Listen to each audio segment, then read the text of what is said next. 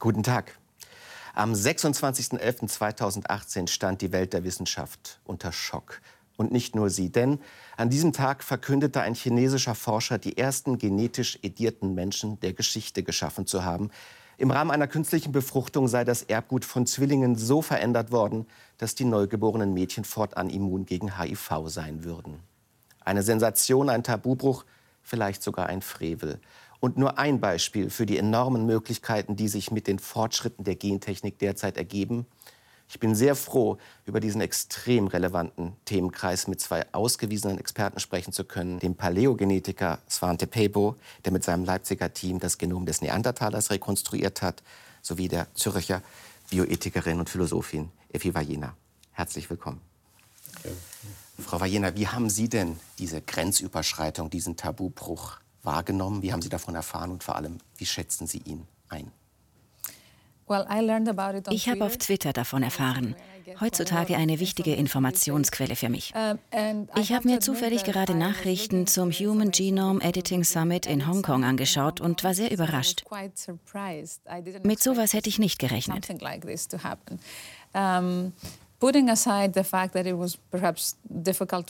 Noch ist nicht erwiesen, ob seine Behauptung stimmt und das tatsächlich geschehen ist. Da gibt es noch einige Fragen, die wir klären müssen. Uh, genau. Aber wenn das wirklich so war, bin ich echt schockiert. Solche Eingriffe ins Erbgut wurden breit diskutiert und ich ging davon aus, dass man aufgrund der bestehenden Richtlinien vorsichtig vorgehen würde. Aber das Beispiel zeigt, dass sich ein Einzelner über die Richtlinien und Vereinbarungen hinwegsetzen konnte.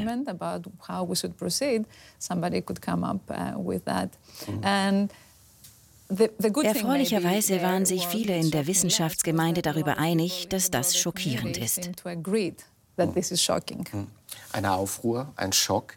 Herr Pebo, Sie haben ein Forscherleben der Entzifferung des Genoms des Menschen und seiner Vorfahren gewidmet. Wie nehmen Sie diese Maßnahme wahr, Menschen genetisch in der Keimbahn zu manipulieren?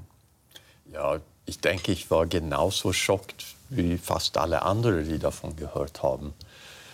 Natürlich hat man fast befürchtet oder erwartet, dass irgendwo auf der Welt irgendwas, wann sowas passiert. Und jetzt ist es wahrscheinlich dann passiert. Aber ich, ich, nehme sozusagen Hoffnung von dem Fakt, dass alle eigentlich dagegen sind, dass sogar die Uni in Shenzhen in, in China, wo das angeblich passiert ist, mhm. Abstand nehmen von diesen Sachen. Man kann ja sagen, ein Schock, ich verstehe das. Andererseits, Sie deuten es an, war es doch nach der Wahrnehmung vieler nur noch eine Frage der Zeit, bis irgendjemand voranpreschen würde und sagen, das, was technisch möglich ist, das mache ich jetzt auch. Ja, das ist natürlich sagen, ein Problem im Allgemeinen. Und es ist auch eine Technologie, die nicht sehr aufwendig ist, wenn man die labortechnischen Voraussetzungen haben. Es ist nicht so wie eine Atombombe zu bauen. Die Möglichkeiten sind da, man wusste das. Es gibt einen rechtlichen Rahmen. Oder gibt es denn überhaupt, wie ist denn das? Gibt es global verbindliche Regeln für den Umgang mit dem menschlichen Genom? Es gibt in erster Linie die nationalen Gesetze. Viele Länder, darunter auch China, wo das passiert ist, kennen Regeln, die so etwas verbieten. Es sollte also eigentlich nicht geschehen. Darüber hinaus gibt es globale Übereinkommen unter Wissenschaftlern, die aber keine Rechtsverbindlichkeit haben. Unter Wissenschaftlern war man sich einig, die nächsten Schritte gut abzuwägen. Experimente mit menschlichen Embryos, die ausgetragen würden, gehörten sicher nicht zur Vereinbarung nach dem ersten Gengipfel.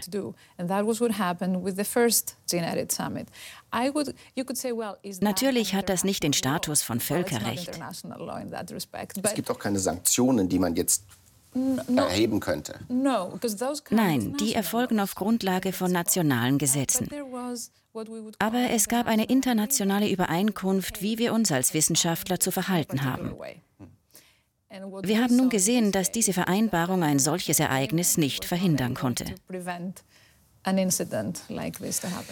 Sie sagten es ja, die Technologie ist da. Sie verglichen das selbst mit der Atombombe oder der Atomspaltung. Jetzt könnte man sagen, dafür gibt es internationale Behörden, die global überwachen, was in diesem Bereich geschieht. Warum gibt es das nicht für genetische Manipulation?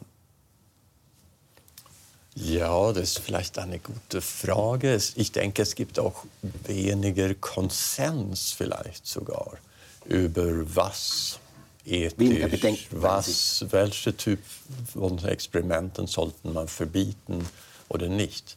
Es gibt ja Vereinkommen über biologische Waffen, zum Beispiel, wo es mehr von einem Konsens gibt als solche Sachen, wie wir jetzt besprechen, wo trotzdem behauptet wird, es hätte einen Vorteil für Individuen. Hm. Es wird ja oft eine Formulierung bemüht, da spiele jemand Gott. Und das hat schon eine Wertung in sich. Wäre es nicht richtiger zu sagen, da spielt jemand Evolution, weil zum Beispiel die Immunität, die diese beiden Kinder nun in sich tragen, ist eine, die auch natürlich vorkommt, die also auch in der Evolution schon entstanden ist. Klingt doch ganz anders, da spielt jemand Evolution als Gott, oder? Ja, ich würde aber da sehr vorsichtig sein. Ich denke, wir verstehen so unglaublich wenig von der Evolution. Ja, es gibt Menschen, die eine Deletion, einen Verlust von einem Teil von dieses Gen, die jetzt modifiziert wurde, tragen und die sind resistent gegen HIV-Infektionen. Das ist wahrscheinlich erstmal nicht genau dieselbe Deletion, die man jetzt eingefügt hat, würde ich raten. Und wir wissen auch, dass dieses Gen irgendwie erhalten wurde in der Evolution und es gibt bei Menschenaffen und bei Menschen, es hat sicherlich auch irgendeine Funktion, die wir noch hm. nicht verstehen. Also ich denke, wir überschätzen uns unglaublich, wenn wir denken, wir können die Evolution irgendwie verbessern oder vorantreiben. Es ist ja schon ein Eingriff, der in der Weise enorm ist, dass diese Kinder, sollten sie selber Kinder haben, dieses Gen jetzt weitertragen, weitergeben werden. Es gibt eine Gefahr, dass man die Komplexität nicht überschaut. Welche Gefahren sehen Sie denn insgesamt noch bei solch einem Eingriff? Die beiden Mädchen werden dadurch vielleicht anderen Gefahren ausgesetzt. Wie wir gerade gehört haben, wissen wir beim Überschreiben oder wie in diesem Fall beim Ausschalten bestimmter Gensequenzen nicht, welche Off-Target-Effekte daraus resultieren scientists call off-target effects that we might have. Wie die mit anderen Genen interagieren beispielsweise. Das wissen wir nicht. Es gibt keine Daten zur Sicherheit. Meine unmittelbar größte Sorge betrifft die weiteren Gesundheitsfolgen für diese Mädchen, um die es hier geht. Nebst der Frage der Evolution und was sie an ihre Kinder weitergeben. Was mit diesen beiden geschieht, wirft immense ethische Fragen auf. Seit Jahren gilt in der Forschungsethik, dass man Menschen nicht benutzt und keinen unnötigen Risiken aussetzt. Hier haben wir eine Situation, wo wir die Risiken nicht kennen. Das wäre mein erstes Problem.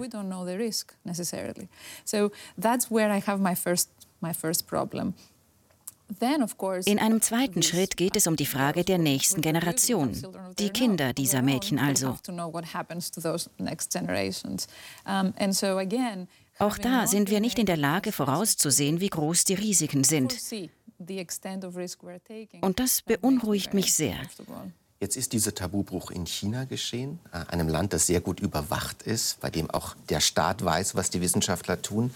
Für wie glaubwürdig halten Sie denn die Bekenntnisse des chinesischen Staates, von diesem Experiment nichts oder wenig gewusst zu haben und es auch gerne verhindert zu haben? Die fragen mich, kann ich eigentlich nicht einschätzen. Vielleicht überschätzen wir auch ein bisschen, äh, wie gut man überwacht ist in China. Ähm, so was ich verstanden habe, gerüchtesweise hat diese Forscher ja sich beurlaubt und sozusagen es außerhalb der Uni oder seine normale Tätigkeit gemacht. So, ich weiß nicht, aber ja. Könnte man sogar sagen, wir sollten diesem Mann dankbar sein, weil er durch diesen Tabubruch jetzt ein Thema erzeugt hat, das wir intensiver diskutieren, als wir es sonst diskutiert hätten, dass er es aus der Latenz in das Explizite gezogen hat? Das möchte ich ihm nicht zugute halten. Uh, es gab durchaus eine Debatte zu diesem wichtigen Thema. Es ist nicht aus dem Nichts aufgetaucht. Die Diskussion verlief in der gebotenen Haltung, ohne Zeitdruck, aufmerksam und konzentriert. In einer Extremsituation läuft die Diskussion anders. Angesichts eines Skandals fehlt plötzlich die Zeit für überlegte Antworten. Ich wäre die Sache viel lieber wie vorher angegangen.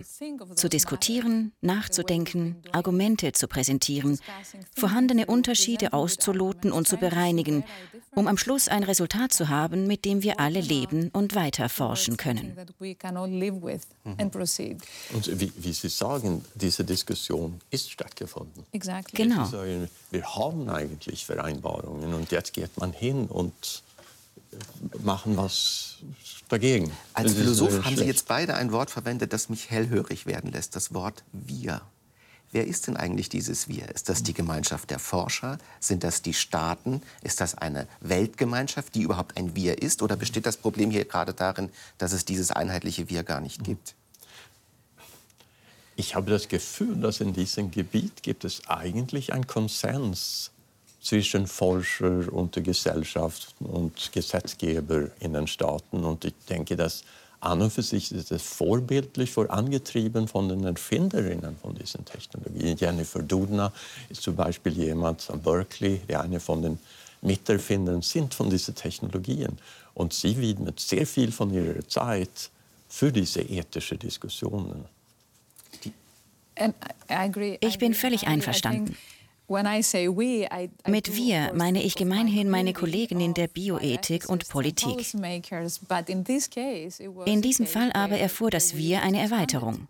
Bioethiker haben mit Forschern wie Jennifer Dautner und mit Patientenvereinigungen zusammengearbeitet, die hilfreiche Technologien durchaus unterstützten und sich in die Diskussionen über das weitere Vorgehen einbringen wollten.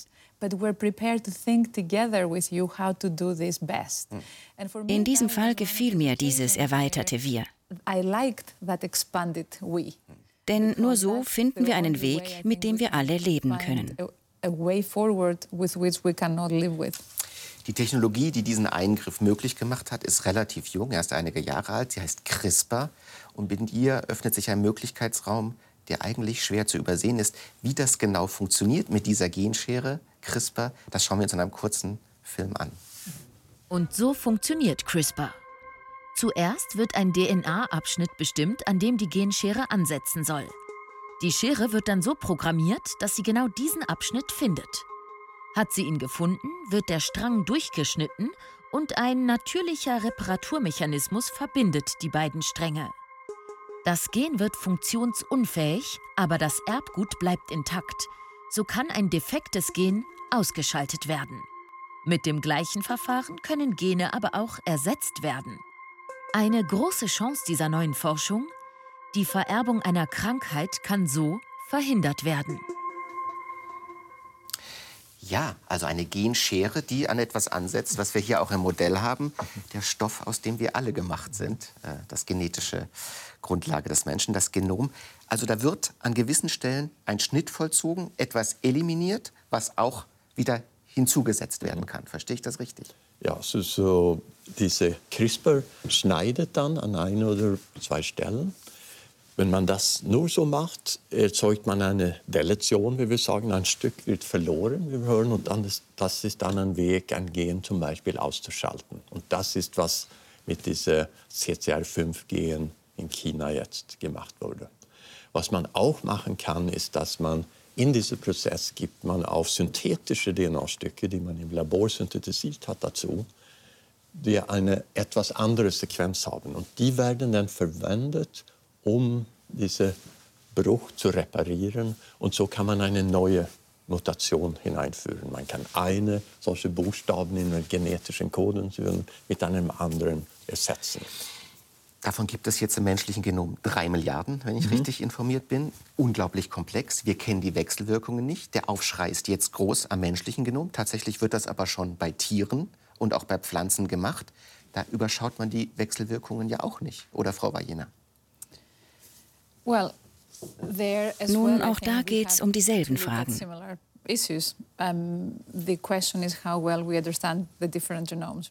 Wie gut versteht man das Genom der jeweiligen Organismen? Und welche Risiken führt man bei solchen Experimenten in ihr Genom und in die Keimbahn ein?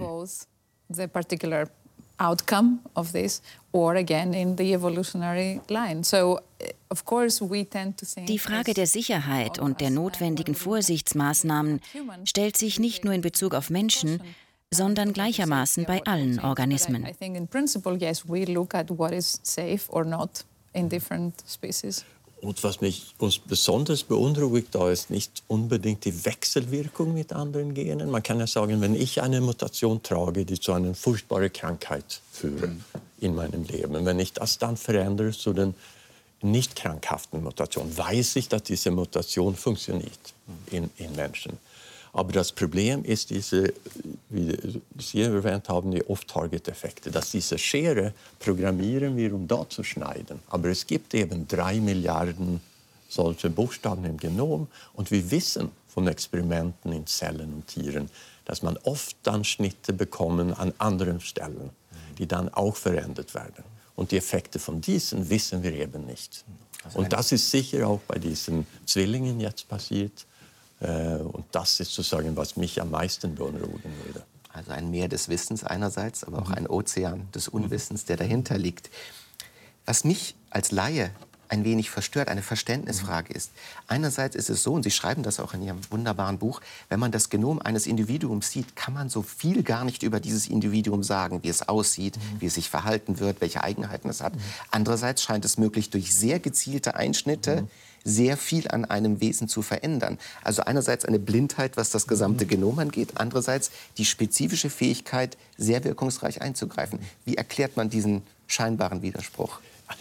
Äh, es, ist ein, es gibt, äh, man hat enorme Fortschritte gemacht in den letzten 30 Jahren, in denen dass man Assoziationen studiert zwischen sagen wir, Menschen mit einer gewissen Krankheiten und anderen ohne und sucht genetische Assoziationen. Man sieht im Genom, was haben die Menschen gemeinsam, die an dieser Krankheit leiden, im Unterschied zu den anderen. So dann verstehen und manchmal findet man dann ein einziges Gen, die da verantwortlich Wie jetzt beispielsweise dieses HIV-Immunisierungsgen. Genau. Die meisten, soll ich auch sagen, Krankheiten, die viele Menschen betreffen, Blutdruck, äh, ähm, Diabetes, Malaria?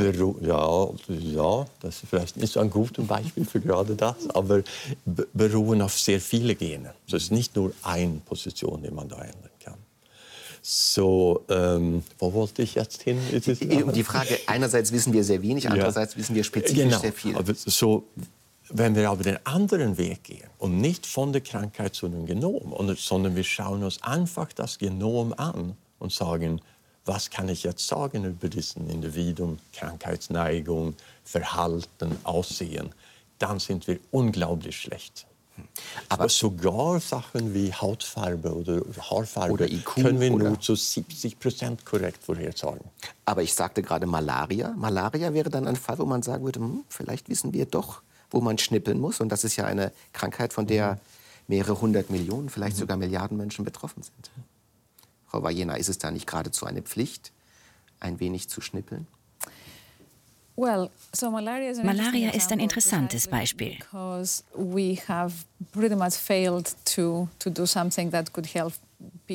Obwohl wir durchaus die Mittel und Wege dazu gehabt hätten, sind wir an der Aufgabe gescheitert, die Umweltbedingungen so zu verändern, dass diese Krankheit überall ausgerottet sein würde.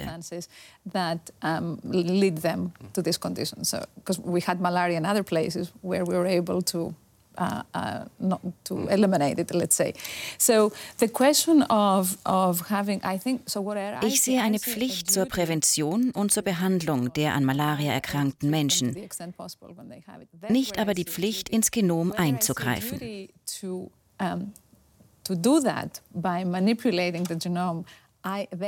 Es gibt hier zwei Punkte.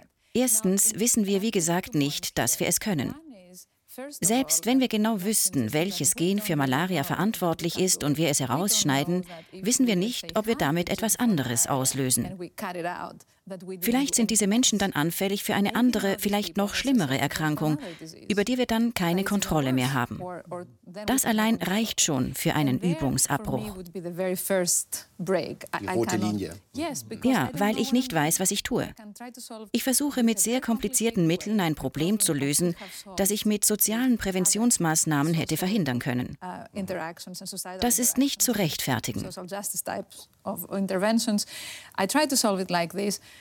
I don't even know what I'm doing. That for me would not be uh, preventable, would not be permissible. I couldn't justify. Dann gibt es aber bei der Malaria Diskussionen darüber, nicht das menschliche Genom, sondern die Gene der Mücken zu manipulieren.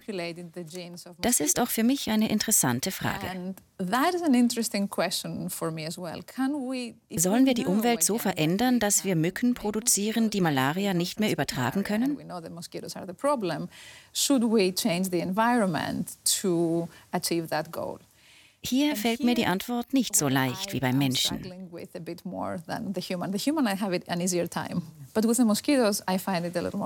Diese interessante Grenze, was wir bei Tieren erlaubnisfähig finden und bei Menschen nicht mehr, auf die werden wir noch eingehen. Bleiben wir mal kurz noch beim menschlichen Genom. Sie, Frau Vajena, haben wie viele andere Menschen mittlerweile Teile Ihres Genoms ermitteln lassen. Und Sie sagen sogar, ich habe es in die Öffentlichkeit gestellt. Ich habe es der Forschung öffentlich einsehbar gegeben. Keinerlei Bedenken, dass da etwas über Sie herauskäme, was Sie vielleicht lieber für sich behalten würden? Tatsächlich habe ich es nicht öffentlich gemacht. Aber Sie würden das auch tun. Aber ich habe gesagt, dass ich die Daten der Forschung zur Verfügung stellen würde.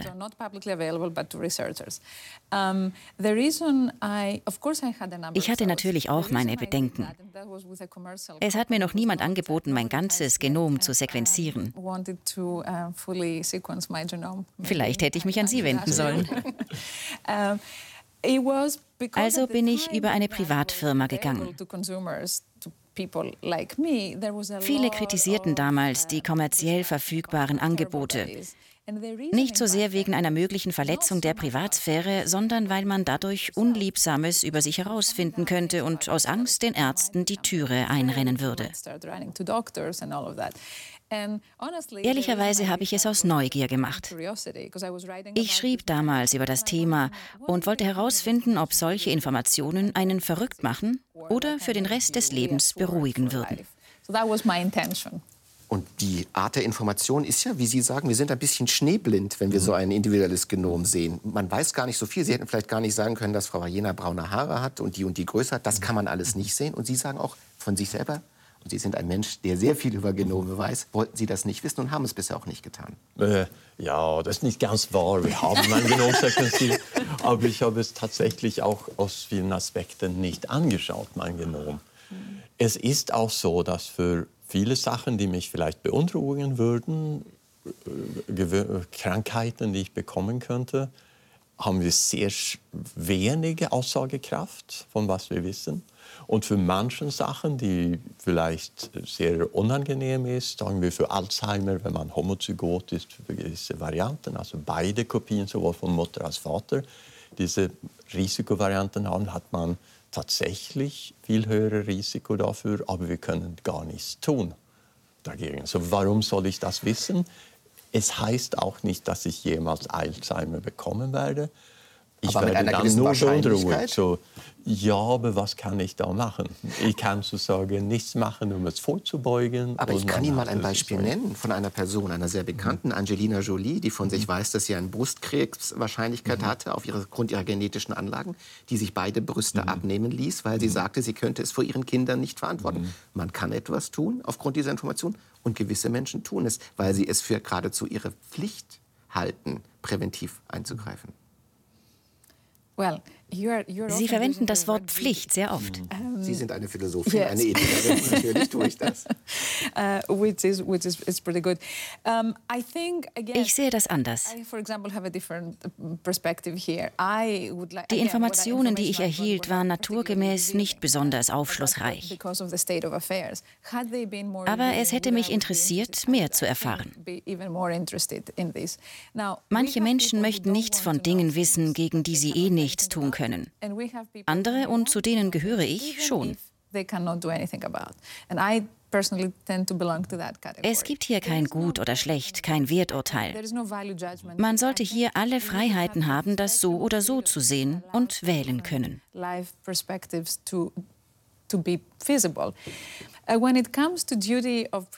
Was die Pflicht zur Prävention betrifft, ich glaube, wir haben in einem gewissen Sinn die Pflicht, ein gutes Leben zu führen.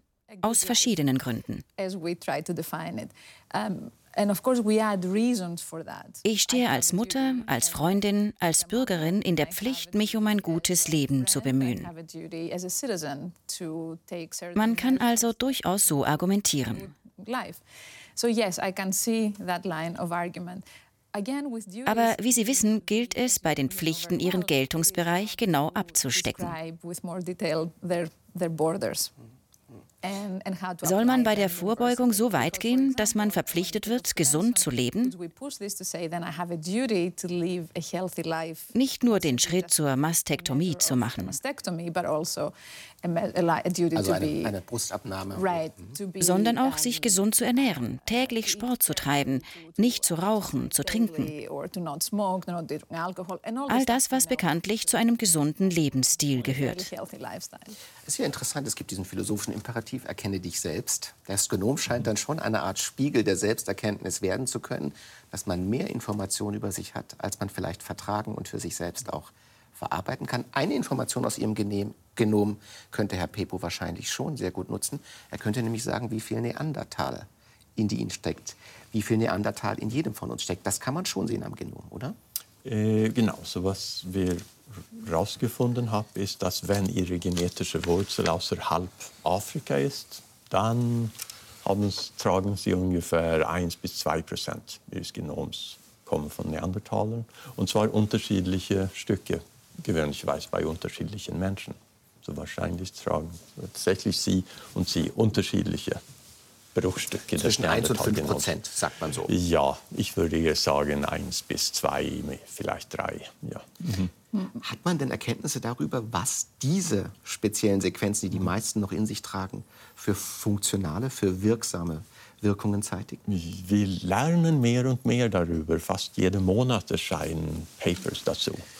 Äh, viele davon hat tatsächlich mit äh, Risiko oder Schutz gegen Krankheiten zu tun. Das ist auch, weil viel kommt von der medizinischen Genetik. Also es gibt Varianten, die ziemlich häufig sind. In Asien zum Beispiel zu hohem Risiko für Typ-2-Diabetes, ein Typ von Zuckerkrankheit, die man im hohen Alter bekommt. Äh, es gibt so viele Hautkrankheiten zum Beispiel, gibt es risikoallele Sachen, aber auch Sachen wie Depression oder Neigung zum Rauchen zum Beispiel. Ähm, es gibt auch Varianten, die tatsächlich vorteilhaft sind. Viel im Immunsystem, gibt eine Variante, die von einem Cousin von Neandertalern in Asien kommt, in Tibet, die es erlaubt, an hohen äh, Höhenlagen zu leben, wo wenig Blut Sauerstoff ist, mhm. ja. gibt in der Atmosphäre. Aber wenn ich jetzt meine Fantasie spielen lasse, mit CRISPR könnte man sagen, ich will einen sehr leistungsfähigen 10.000 Meter Läufer. Dem schnippel ich dieses mhm. Gen für die Blutsauerstoffzirkulation mhm. und dem anderen, der nicht zuckerkrank werden soll, dem schneide ich das andere da rein. Mhm. Spinne ich da oder ist das eine Perspektive, die sich öffnen könnte? Da haben wir genau alle diese Vorbehalte, die wir jetzt besprochen haben, hier nicht. Dass wir sozusagen nicht wissen, was für andere Effekte wir im Genom haben dass wir auch nicht wissen, wie funktioniert diese Varianten, wenn wir dann in einer anderen Umwelt leben. Wir wissen ja, dass sozusagen Krankheiten oder andere ähm, Effekte von Genen ist ein Zusammenspiel zwischen diesen genetischen Varianten und der Umwelt, in der wir leben. Wieso ist eigentlich eine genetische Variante zu 25 Prozent Häufigkeiten gekommen, die zu äh, Diabetes führt heute? Eine gute Spekulation habe ich dazu, wenn ja. ich darf. Ja. Und das ist, dass, dass diese Variante führt ja zu Problemen in einer Gesellschaft, wo wir fast zu viel essen in unserem ganzen Leben. In einer anderen Situation, wo wir periodisch hungern, sind wahrscheinlich dieselben Varianten sehr vorteilhaft. Mhm. So sollen wir es jetzt verändern. Wir wissen nicht, was unsere Zukunft ist. Das hätte schon was von Gott spielen, in diesem ja. Sinne. Wenn man so will. Ja. Wenn man Ihre Forschungen sieht, dann ist das einerseits sehr handwerklich, es ist andererseits sehr biologisch, medizinisch, es ist andererseits aber auch ein Hantieren mit extrem großen Zahlenmengen, mit Wahrscheinlichkeiten, mit Milliarden von Daten. Frau Wajena, es gibt ja eine Art Connex, eine Verbindung zwischen diesen genetischen Fortschritten und Big Data, mit der Fähigkeit, Daten mehr und mehr zu verarbeiten. Sehen Sie da die große Zusammenkunft, die neue Sprünge ermöglichen würde? Einerseits Big Data und andererseits das Genomwissen? There's a lot of, of hope that this conversion die Hoffnung ist groß, dass wir mit der Verbindung von den Einsichten aus der Genetik, den Analysemöglichkeiten aus Big Data und dem Wissen aus anderen Bereichen ein besseres Verständnis über Krankheit und Gesundheit erlangen. Lange glaubten selbst die Wissenschaftler, dass mit der Entschlüsselung des Genoms all unsere Gesundheitsprobleme gelöst wären. Mittlerweile wissen wir, dass es vieles gibt, was wir nicht über das Genom allein verstehen können. All die Dinge, die uns ausmachen. Also Erziehung, Umwelt, all diese Dinge. Interaktionen mit der Umwelt oder das Mikrobiom, das Proteom und andere Aspekte unserer Biologie sind wesentlich für ein Verständnis von Krankheit.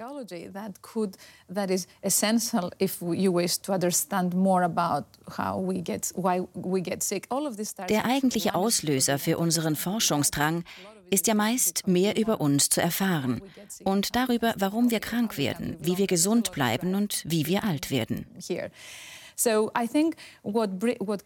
Von Big Data erwarten wir tiefere Einblicke in unser Verhalten und unsere Interaktionen mit der Umwelt.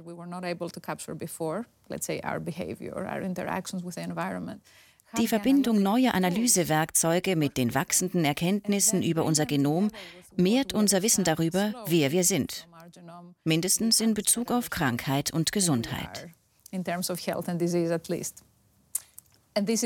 Aufgrund dieser Hoffnung fließen viele Mittel in dieses aufregende und vielversprechende Forschungsgebiet.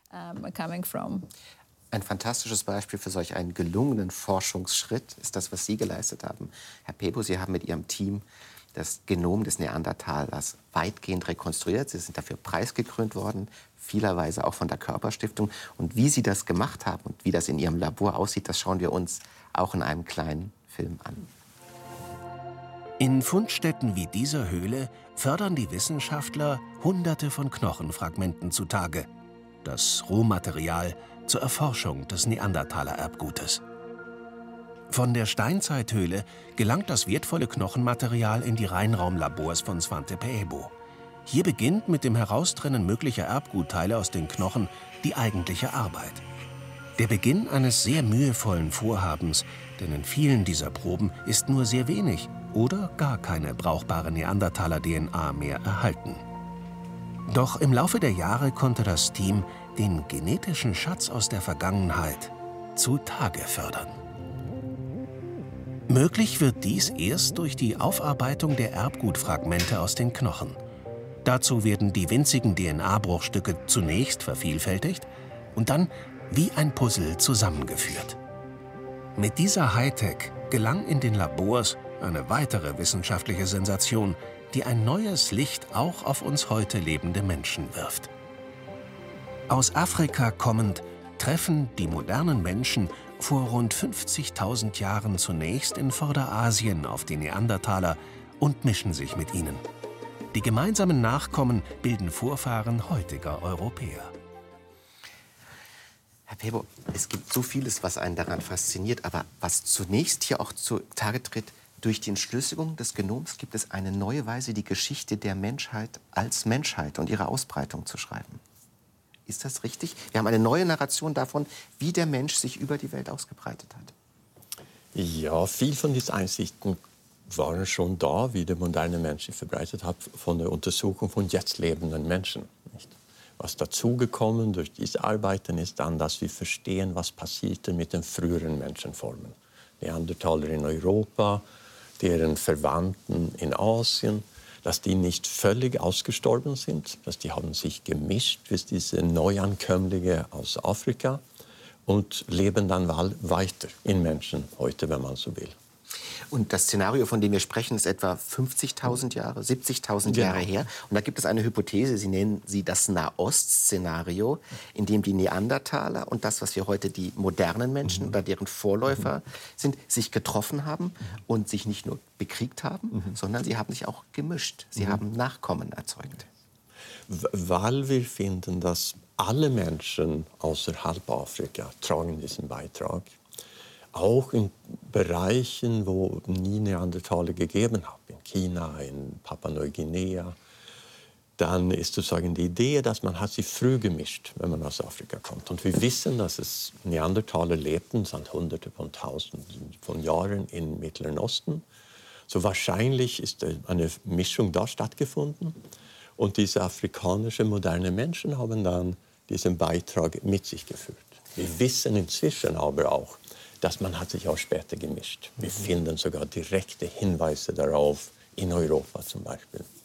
Frau Vajena, Sie sind jetzt Griechin, unterrichten an der ETH. Sie sind damit Europäerin und Sie hätten eine Chance, die mehr Neandertaler gehen, in sich zu tragen als beispielsweise ein Afrikaner. Das ist richtig. Und was hier an dieser Forschung noch für mich hervortritt, der Begriff der Rasse, der mag falsch und nicht gebräuchlich sein, aber der der Population, dass gewisse Populationen ein erkennbares genetisches Muster haben, den gibt es doch schon. Nun, ich habe durch meinen kommerziellen Gentest herausgefunden, dass ich zu etwa 51 Prozent aus dem Balkan stamme zu 23 Prozent von der italienischen Halbinsel herkomme und dass ich 277 Neandertal-Varianten in mir habe. Ich wollte Sie schon immer fragen, was das bedeutet. Es gab auch einige interessante und unerwartete Anteile aus Asien und der Mongolei etwa. Tatsächlich sah ich mich als eine Kombination aus vielem, was ja angesichts der griechischen Geschichte nicht erstaunt. Jetzt gibt es zum Beispiel in Amerika, wenn man im Fernsehen schaut, ein Unternehmen, das bietet an, das Genom zu entschlüsseln. Und dann sieht man Menschen, die sagen, ich habe herausgefunden, dass ich zu 13 Prozent Native American, also Indianer, ja. bin. Das hat meine Perspektive auf mich selbst vollkommen verändert. Ich muss sagen, ich bin da ein bisschen, das berührt mich unheimlich, weil man hat das Gefühl, dass eine Art von Rassismus durch die Hintertür wieder eingeführt wird. Oh, ich bin ja sozusagen essentiell Indianer. Das hat doch auch Gefahren, diesen Kurzschluss zu wagen ja, sozusagen, es gäbe einen guten und einen schlechten Aspekt davon vielleicht nicht. Es zeigt auch, wie häufig man sich gemischt hat in der Vergangenheit. Diese Vorstellung von einer reinen Rasse, die erst vor sehr kurzem sich gemischt hat, ist offensichtlich falsch. Es gibt jetzt auch viele Untersuchungen an Tausende von Skeletten, DNA, wo man diese Techniken verwenden um Bevölkerungsbewegungen über die letzten 10.000 Jahre zu verfolgen. Da findet man viel mehr, als was wir dachten. Mhm. Andererseits würde ich auch sagen, dass sozusagen, die Gene sind sozusagen sehr hoch gepusht heutzutage wieso ist meine genetische Geschichte eigentlich so interessant? Für meine Identität auch, angeblich. Aber, ja, und das verstehe ich nicht ganz. Ich, ich komme aus Nordeuropa, ich fahre nach Griechenland und gucke auf Akropolis und fühle mich sehr verbunden, sage, das ist der Ursprung von meiner Kultur, von unserer Architektur, von der Demokratie. Ich fühle mich sehr berührt. Aber ich weiß schon, dass keine von meinen blöden Chromosomen jeweils in dem alten Griechenland war. Aber für mich als Individuum und mein Empfinden von mir ist vermindert das gar nicht, äh, wie wichtig Griechenland und alte Griechen sind. Es zeigt, finde ich, dass für meine Identität ist, sind eigentlich meine Gene nicht sehr wichtig. Also, es ist die kulturelle Geschichte. Meine, das ist da ganz wichtig, ist. diesen Kurzschluss, mein Genom ist meine Identität zu vermeiden, weil viele scheinen den heute wieder attraktiver zu finden als früher. Ich finde es gefährlich, Identität über die Genetik etablieren zu wollen. Solche Versuche sind dank der technischen Möglichkeiten und über die Vermarktung solcher Tests weit verbreitet. Man wirbt dafür, indem man sagt, finde heraus, wer du bist. Als ob du das nicht selber wüsstest. Oder als ob jemand das Recht hätte, dir zu sagen, wer du wirklich bist. So verliert man die Autorenschaft über sein Ich und begibt sich in die Hand eines Testinstituts, das viele Daten von vielen Menschen hat. Ein solch reduktionistisches Selbstverständnis, gemäß dem ich die Summe meiner Gene bin, halte ich für sehr gefährlich. Mit Blick auf die bekannte Geschichte der Diskriminierung aufgrund der erkannten Unterschiede. Zum Beispiel anhand der Hautfarbe. We, we choose to, to group people according to color. Politische Gefahren. Genau, anhand der Religion und so weiter. Wer Diskriminierung rechtfertigen will, findet hier den objektiven Beweis für Unterschiede. Perhaps argue those who want to argue that it's an objective truth. Über Glauben kann man streiten. Das Gen aber ist das Gen. Das ist nicht verhandelbar. Das führt uns in gefährliches Territorium. Ich bin kürzlich auf etwas gestoßen, das mich als Südeuropäerin besonders betroffen machte. Weiße Rassisten zeigten dadurch, dass sie Milch tranken und über sich gossen, dass weiße Leute ohne Laktoseintoleranz bessere und stärkere Menschen sind. Sie untermauerten ein solch unsinniges Menschenbild durch diese einzelne Variante, die diesen Unterschied produziert. Der reduktionistische Ansatz birgt solche Risiken. makes that difference. And so that's a, a reason, a, a, risk that we're running at the moment, I think, with this reductionism. Ja, und was ich auch zu sagen finde, ist, dass es gibt sehr viele Einsichten, die von der Genomforschung gekommen ist, die nicht rüberkommen in der Population. Mhm. Alle diese Unterschiede zwischen Populationen ist Unterschiede in Häufigkeiten von Varianten. Nicht? Die Häufigkeit, Milch zu trinken zu können, ist höher in Nordeuropa als in Südeuropa. Es gibt also geht alles um Intoleranz genau. in Europa. Und wenn man sozusagen ja. jetzt anhand von den Daten wir haben, sagen wir, gesamte Genome von 100 Afrikanern vergleichen mit 100 Leuten in Europa oder Asien. Das ist der größte sozusagen Unterschied, das wir haben populationsgeschichtlich. Wie viele Varianten, denken Sie, ist ein absoluter Unterschied? Also ein Typ von Unterschied, die gewöhnlich weiß man denkt, 100 Prozent haben es in Afrika, 0 Prozent in Europa und umgekehrt. Gibt keine einzige. Wir finden zwölf Unterschiede im Genom wo 99 Prozent haben eine Variante in Afrika, 1 Prozent nur ist das äh, halb. Und das kommt nicht rüber. Dem, sozusagen meine alten Verwandten denken an genetische Unterschiede als was Absolutes. Alle da haben es, andere haben es. Solche Unterschiede gibt es einfach nicht. Es gibt aber eine Antwort auf das, was wir alle sind. Wir sind Menschen, genetisch, Homo sapiens sapiens.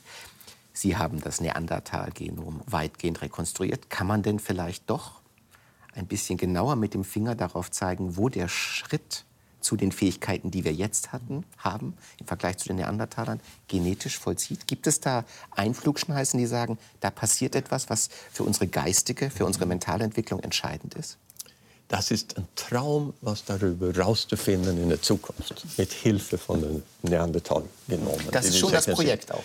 Das ist ein Teil des, unseres Projekts, das sogar finanziert ist von einer Schweizer Stiftung hier, die Nomis Stiftung. Ähm, es gibt Bereiche in unserer Genome in Europa und Asien, wo man sagen, wir würden statistisch erwarten, dass wir da einen Beitrag von Neandertaler haben und wie es verteilt ist, aber wir finden es nicht. Da scheint es also, dass man selektiert hat, in der Vergangenheit selektiert gegen diesen Beitrag von den Neandertalern. Und wir können eine Liste, einen Katalog machen jetzt von Varianten, die alle Menschen heute tragen, die wir kennen, oder 99,9 Prozent von allen tragen es. Die Neandertaler haben es aber nicht. Dieser Katalog ist nicht super groß. Es ist so 30.000 Veränderungen nur im Genom. So, wir können alle diese Veränderungen am Nachmittag im Computer durchgucken. Das Problem ist eben, wir verstehen gar nicht, was wir da sehen.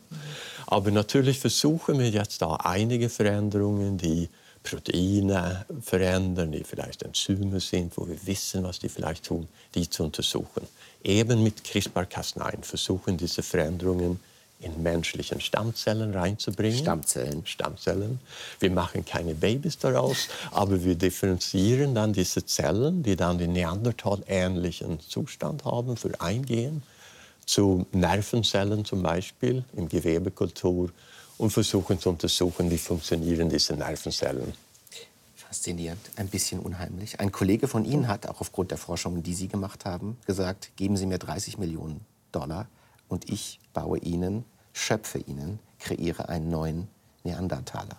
Frau Vajena, ist das eine gute, eine furchtbare oder vielleicht sogar eine sinnvolle Idee? Well, I, I think that is just, um, a lot of Nun, ich denke, das ist Sensationsmache. I personally um, failed to see ich weiß nicht, was das soll im Hinblick auf das Ziel, unser Wissen zu vertiefen und den Menschen Gesundheit oder ein gutes Leben zu bringen.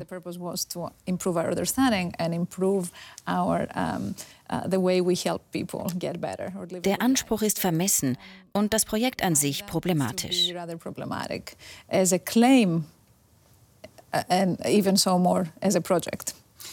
Wie sehen Sie das? Hat er überhaupt was Wahres gesagt oder war das Großsprecherei? Es ist nicht einmal pro problematisch, es ist total unvertretbar, würde ich sagen. Ethisch, wie wir gesagt haben, wir haben vorher diskutiert, soll man Krankheiten vielleicht heilen. Jetzt reden wir plötzlich darum, einen Menschen zu zeugen aus wissenschaftlicher Neugier oder sowas. Hm. Das wir überhaupt nicht kontemplieren. Das andere ist, dass es technisch eigentlich unmöglich ist. Wenn wir dann 30.000 Veränderungen einfügen müssten, wir sind meilenweit weg davon heutzutage, das zu machen. Wir haben eben diese äh, Off-Target-Effekte, die dann sich hochaddieren. Ähm, aber wir sollen auch sagen, es gibt einen großen Teil des Genoms, ungefähr ein Drittel des Genoms, das repetitiv ist. Das besteht auf DNA-Sequenzen, die ähnlich sind. Diesen Teil des Genoms beim Neandertaler zum Beispiel kennen wir nicht genau, weil wir haben nur kurze Bruchstücke erhalten. Wir wissen nicht, von welcher Kopie von diesen repetitiven Sequenzen die kommen. Wir wissen aber, dass diese repetitiven Teile des Genoms auch wichtig sind für wie unsere Zellen und unser Körper funktionieren. So wir werden nie eine ganz genaue Wissen haben über das Neandertalgenom. So es ist technisch und ethisch unmöglich und nur Sensationsmacherei. Menschen mhm. sind ja in vieler Hinsicht seltsame Wesen. Sie sind auch deswegen seltsam, weil sie ethisch eine absolute Grenze zwischen dem Mensch und alles anderen Lebendigen ziehen. Das, was wir hier besprechen, wird an Tieren derzeit gemacht. Sogar an höher entwickelten Tieren, sogar an Affen. Und wir haben diese Effekte, wenn ich sie richtig verstehe, kaum mehr im Griff. Wie ist das eigentlich philosophisch? Wie wird diese absolute Grenze gerechtfertigt, wenn die Risikoabschätzung doch eigentlich das wichtige Argument sein soll?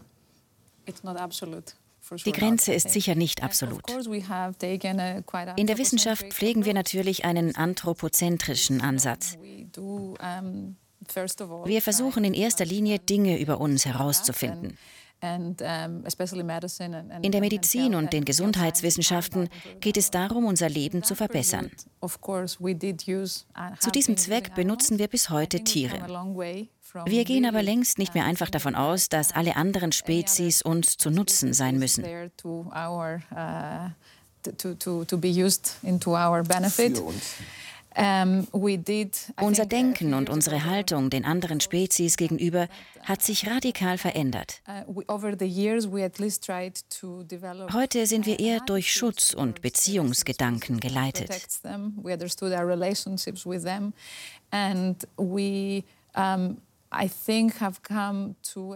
Wir machen zwar Tierexperimente, auch mit höher entwickelten Tieren. Uh, more advanced uh, Auch mit Menschenaffen in dieser Hinsicht? We do. Mm, nein, mit Affen. Mit Affen. Nicht Menschenaffen. Ah, ja. okay. Das ist verboten. Ja. Aber zumindest haben diese Spezies heute eine andere Stellung. Uh, Man bemüht sich um vernünftige Schmerzgrenzen und alle Experimente müssen ungeachtet ihrer Verfügbarkeit gut begründet sein. Unsere Haltung den Tieren gegenüber hat sich also stark gewandelt. Wir spüren heute eine Verbundenheit ihnen gegenüber. Das führt hoffentlich zu einem besseren Verständnis über unsere Verflochtenheit mit der Natur, die ja nicht nur aus Tieren höherer oder niedrigerer Fähigkeiten besteht, sondern auch aus den Pflanzen, den Wäldern, aus allem. our uh, forests, or whatever it is out there that we're now seeing our, our also interaction. Wir führen hier, ist mein Eindruck, ein extrem europäisches Gespräch. In dem Sinne, dass wir die Probleme, die Gefahren, die Tabus äh, in den Fokus stellen. Andere Erdteile sind da sehr viel optimistischer, utopischer. Die sagen, das ist doch wunderbar für die Biodiversität, für den Schutz von Tieren, die vom Aussterben bedroht sind, von Pflanzen, die vom Aussterben bedroht sind. All das können wir durch diese Techniken in gewisser Weise schützen, indem wir es rekreieren. Das heißt, es öffnet sich nicht nur ein Problemhorizont, sondern auch die Möglichkeit, sehr viel zu retten und zu schützen, was derzeit vor der Zerstörung bedroht ist. Mhm.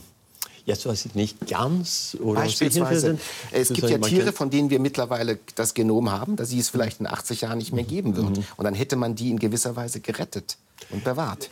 Ich bin sozusagen einig, dass wenn wir bedrohte Tiere haben, die, wo sehr viele Individuen, wenig Individuen vorhanden ist, macht es sehr viel Sinn, sozusagen Zellen einzufrieren für die Zukunft, wo man vielleicht Technologien haben, Individuen zu schaffen. Wenn einmal ein äh, eine Art ausgestorben ist und wir haben keine sozusagen Zellen, die lebensfähig sind mehr, dann sind die endgültig ausgestorben. Diese Technologien wird nicht dazu führen, dass man die in einem richtigen Sinne wieder herbringen kann. Man könnte dann, kann man sich vorstellen, mit CRISPR-Technologie einzelne Eigenschaften wieder einbringen. So wenn ein sehr berühmter Genetikprofessor in Boston jetzt sagt man, er will Mammuts zurückzüchten, heißt das nicht, dass er wirklich einen Mammut erzeugen würde. Vielleicht, aber ein ich glaube das Elefanten, nicht. Oder was haben wir uns da vorzustellen? Genau, es würde ein Elefant sein, die behaart ist. Ja. Vielleicht, Maximum. Ja. Und das ist auch irgendwie eine Maskerade. Ich kann mir vorstellen, dass mancher Zoo daran schon Interesse hätte. Das schon, ja. Das bringt uns zurück zu Ihrer Frage über unser Verhältnis zu Tieren. Natürlich kann man argumentieren, dass man so der Natur etwas zurückgibt. Aber auch in dem Fall sind wir es, die darüber entscheiden. Gesetzt, es wäre technisch möglich. Haben wir uns dann überlegt, ob ein solches Tier in der heutigen Umgebung überleben kann? Man scheint sich dazu nicht viele Gedanken gemacht zu haben. Im Vordergrund steht unsere Macht, etwas so furchterregendes, Großes und Beeindruckendes zurückzubringen. Der Wissenschaftler wird so, wenn nicht zu Gott, dann wenigstens zum mächtigen Autor des Lebens, der die Geschichte so schreiben kann, wie er will, indem er das Mammut zurückbringt oder Malaria oder die Mücke ausrottet.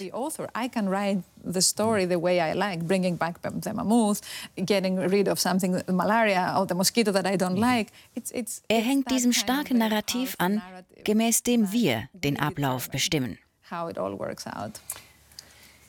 Wir sind, oder das ist vielmehr eine Frage, dieses evolutionäre Geschehen, auch das genetische Geschehen, ist Millionen, Milliarden Jahre lang auf seinem Weg zu uns. Herr Pebock, ist es eine falsche Einschätzung zu sagen, dass wir derzeit, wenn wir über die Evolution als Evolution nachdenken, an einem ganz neuen Punkt, an einem Wendepunkt sind, in dem der Mensch das übernimmt, was Milliarden Jahre lang sogenannt natürlich ablief? Ich würde sagen, es ist natürlich das erste Mal, dass man sich vorstellen kann, könnte, dass wir ändern unseren Genom.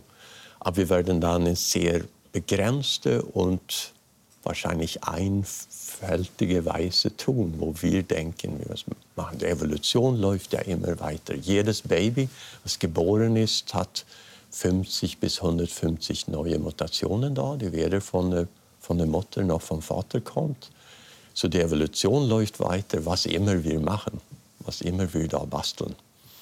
Aber die Fortschritte allein der letzten 30 Jahre, die sich ja vielleicht doch akkumulieren mit manchen anderen technischen Möglichkeiten wie Big Data, die könnten doch auch dazu führen, dass wir sagen, wir sind hier an einem Wendepunkt. Vielleicht haben wir ihn den 26.11. erreicht. Und wir können auch nicht mal abschätzen, wo wir in 20 Jahren sein werden, wenn man die Fortschritte der letzten Jahre sieht. Hier sollten wir tatsächlich die Autoren sein. Nicht indem wir das pelzige Mammut zurückbringen, sondern in der Art und Weise, wie wir über diese Dinge nachdenken. Sie sprachen über die Geschwindigkeit der Evolution.